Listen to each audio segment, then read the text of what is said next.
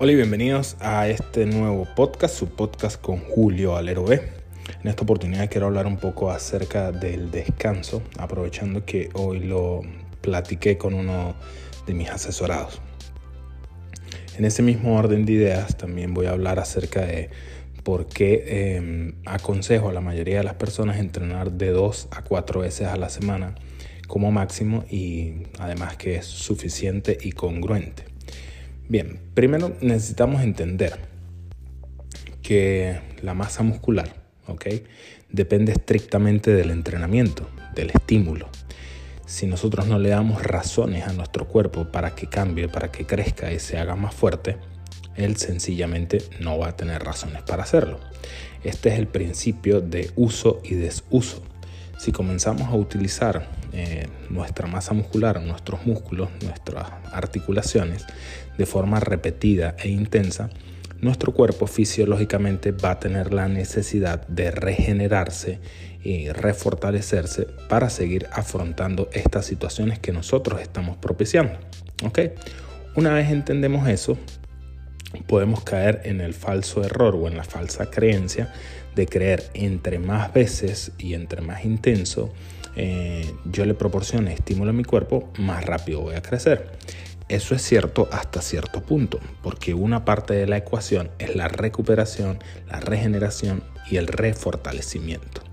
¿Qué quiere decir esto? Que si yo eh, paso cierto límite y entreno eh, de forma muy constante, muy intensa, primeramente pues ya no va a ser intenso, porque si yo entreno constantemente no lo puedo hacer intenso. ¿Ok? Porque no voy a permitir recuperarme y hacerme más fuerte. Así que el intenso que yo tengo en mi cabeza siempre va a estar limitado a la poca o nula recuperación que haya tenido. Por lo tanto, en el tiempo, eh, así yo creo que esté entrenando intenso, no voy a poder progresar. ¿Ok? Pero volviendo al tema, se interrumpe la recuperación y el refortalecimiento. Se, se interrumpe esa resíntesis proteica. Imagínense que em, las miofibrillas eh, de la masa muscular se rompen durante el entrenamiento. De hecho, cuando empezamos a entrenar empieza la degradación proteica y la degradación proteica es el principio de la síntesis proteica. No puede haber una síntesis proteica si no hay una degradación proteica, ¿ok? Entonces, cuando empiezo a entrenar, empiezo a romper esas miofibrillas.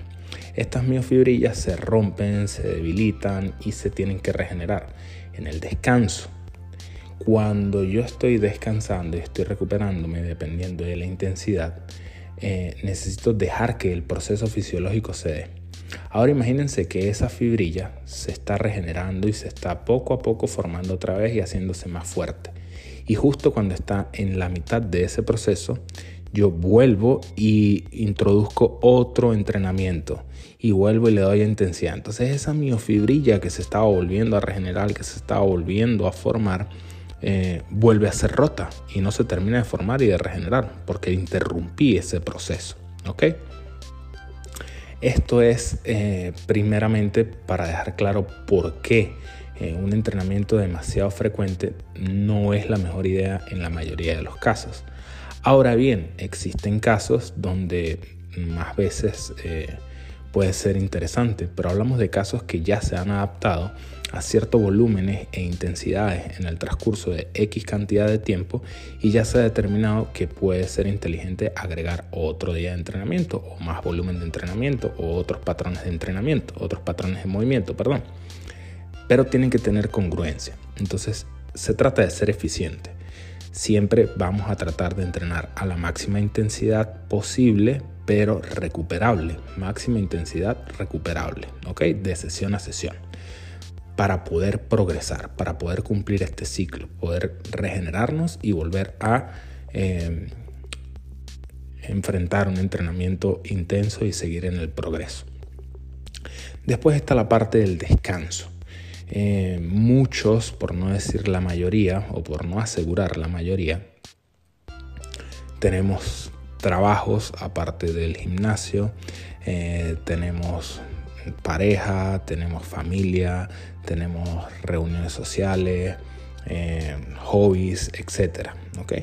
Y muchas veces eh, no estamos ocasionando el descanso y la recuperación adecuada, lo que repercute también en la regeneración de las miofibrillas que les comentaba hace un rato. No dormimos bien, no descansamos bien y nuestras miofibrillas no se pueden recuperar, por lo tanto no podemos progresar.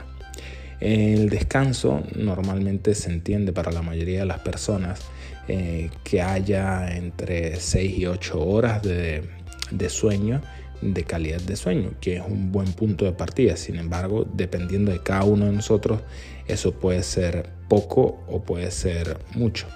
Pero para la mayoría de los casos es un punto, eh, un punto de partida.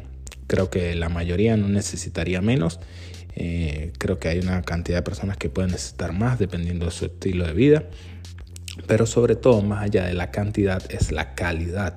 Que nosotros cuando eh, nos dedicamos a dormir realmente descansemos. Y descansemos es con la mente realmente en blanco, con la mente realmente destinada a descansar, sin pensar en otras cosas, sin televisores prendidos, sin luces, sin ruidos, a una temperatura adecuada, habiéndonos de pronto echado un baño, habiendo comido bien, etc. Para poder cumplir el proceso de regeneración. Si este proceso no se da, yo probablemente no voy a poder progresar, no voy a poder enfrentarme a entrenamientos cada vez más intensos. Y si a esto le sumamos el estrés del día a día, no descanso bien y estoy estresado en el día, pues sencillamente mis entrenamientos van a ser deplorables y no voy a poder avanzar. Y como no voy a poder avanzar, mi cuerpo tampoco va a poder avanzar y por ende tampoco mi salud va a poder avanzar. Entonces tenemos que tener muy en cuenta estos dos factores que acabamos de hablar en este podcast.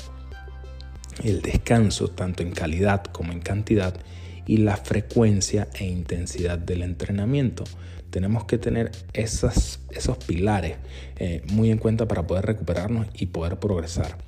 Eh, y yo estoy seguro, porque a través de mi experiencia me he dado cuenta que la mayoría de las personas no descansa lo suficiente o hacen muchas actividades creyendo, eh, muchas actividades o mucho entrenamiento, creyendo que eso los va a llevar a mejorar su composición corporal porque es lo que ven en redes sociales sin tomar en cuenta un contexto, sin tomar en cuenta de que hay muchas personas que pueden utilizar ayudas exógenas a su propia fisiología, eh, pueden tener mucho tiempo entrenando y ya han determinado que pueden entrenar a esa magnitud o simplemente están en un periodo en concreto de una preparación, por ejemplo, para competir, etc. Y nosotros simplemente lo vemos desde afuera y creemos que esa eh, es la respuesta, cosa que es dramáticamente falso. Así que si tienes un entrenamiento que te está dejando muy fatigado de sesión a sesión, no te recuperas, estás muy cansado, estás estresado, te recomiendo que gestiones eh, la higiene del descanso y la higiene de la recuperación y la frecuencia de entrenamiento. Probablemente necesites asistir a un terapeuta para ayudarte a canalizar las cosas alrededor de tu vida, de tu entorno. Eh, probablemente necesitas eh, un asesor que verifique tu volumen de entrenamiento o una mirada externa. Estás haciendo tal vez muchos patrones de movimiento muchas veces a la semana, una intensidad muy elevada, no te recuperas, etc. Si a eso además le sumas que estás comiendo poco o no estás comiendo adecuadamente, pocos micronutrientes, eh, poca hidratación, pocas calorías totales, poca proteína total, pocos carbohidratos totales, poca grasa total, pues tienes una respuesta muy clara de por qué probablemente no estás progresando. Así que bien, espero que este podcast te haya ayudado, te haya dado una visión eh, mucho más eh, detallista de qué puede estar pasando y cómo puedes mejorar tu recuperación para poder progresar. Con ustedes Julio Valero B, Julio Valero B en todas mis redes sociales y ya sabes que cualquier duda me puedes escribir un mensaje privado a cualquiera de mis redes sociales o al WhatsApp en mi perfil de Instagram. Un saludo y feliz día.